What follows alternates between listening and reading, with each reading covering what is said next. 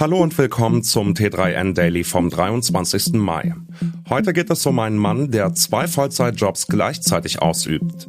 Außerdem ein Fake-Bild sorgt für Aufsehen. Nintendo wird verklagt, Tipps von Bill Gates und Apple will vermehrt auf KI setzen.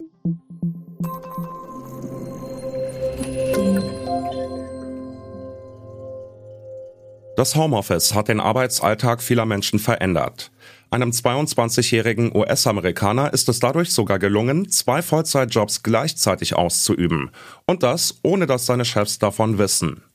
Ergeben hat sich die ungewöhnliche Situation daraus, dass ihn die eine Arbeit unterfordert hatte. Nach einem Jahr hat er festgestellt, dass er in 10 bis 15 Stunden pro Woche schafft, wofür sein Chef ihm eine ganze Woche einräumt. Es folgte eine zweite Festanstellung. Statt 75.000 US-Dollar verdient der Amerikaner nun 144.000 Dollar, umgerechnet rund 133.000 Euro pro Jahr. Der Mann will anonym bleiben, denn ihm könnte eine Kündigung drohen. Zwar ist eine Doppelanstellung in den USA nicht verboten, die Chefs könnten ihm jedoch das Misstrauen aussprechen. In Deutschland ist in den meisten Arbeitsverträgen festgehalten, dass Arbeitnehmerinnen ihre Vorgesetzten über Nebenverdienste informieren müssen. Ein vermeintliches Foto, das eine Rauchwolke am Pentagon zeigt, hat in den USA für Aufsehen und einen Kurseinbruch an der Börse gesorgt.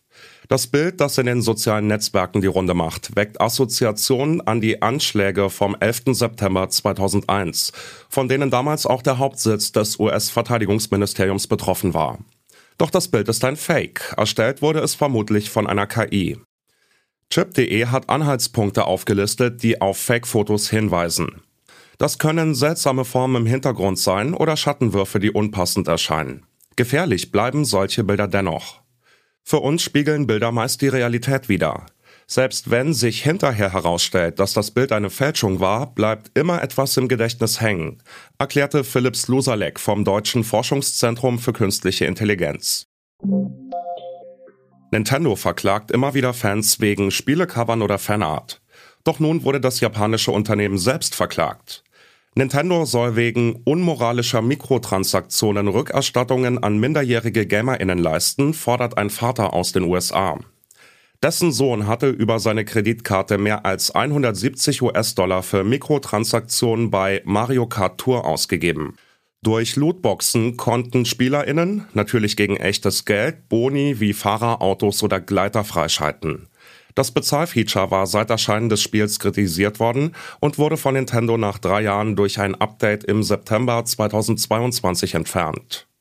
Die Klage basiert darauf, dass Nintendo das Spiel absichtlich schwierig gemacht und mit Dark Pattern, ein Branchenbegriff für die Täuschung von VerbraucherInnen, versucht haben soll, die SpielerInnen zum Ausgeben von Geld für In-App-Käufe zu bewegen.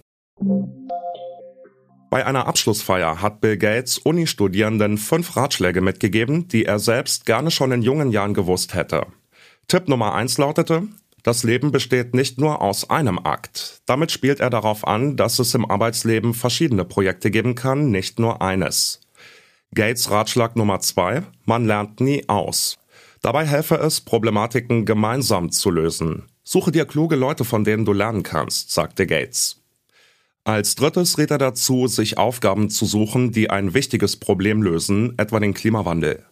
Zudem verwies er auf den hohen Wert von Freundschaften und empfahl als fünftes, sich Auszeiten zu nehmen, wenn man sie brauche. Auch Apple will vermehrt auf KI setzen und sucht deshalb Expertinnen für generative KI.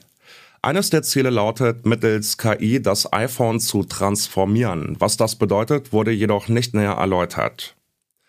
Apple scheint sich auch für die Entwicklung von Diensten wie ChatGPT oder Midjourney zu interessieren, mit denen sich Inhalte erstellen lassen. Insgesamt hat Apple derzeit über 80 offene Stellen mit Bezug auf KI ausgeschrieben. Eine Stellenausschreibung deutet auf den Einsatz generativer KI für mobile Plattformen hin. Im Lichte der rasanten Entwicklungen der letzten Monate in diesem Bereich scheint Apple unter Zugzwang zu stehen, um nicht den Anschluss zu verlieren. Apple-CEO Tim Cook betonte im Zuge der Verkündung der jüngsten Quartalszahlen, dass generative künstliche Intelligenz sicherlich sehr interessant sei. Das war schon wieder mit dem T3N Daily für heute. Noch viel mehr zu allen Aspekten des digitalen Lebens, des Arbeitslebens und der Zukunft findest du rund um die Uhr auf t3n.de. Nachrichten.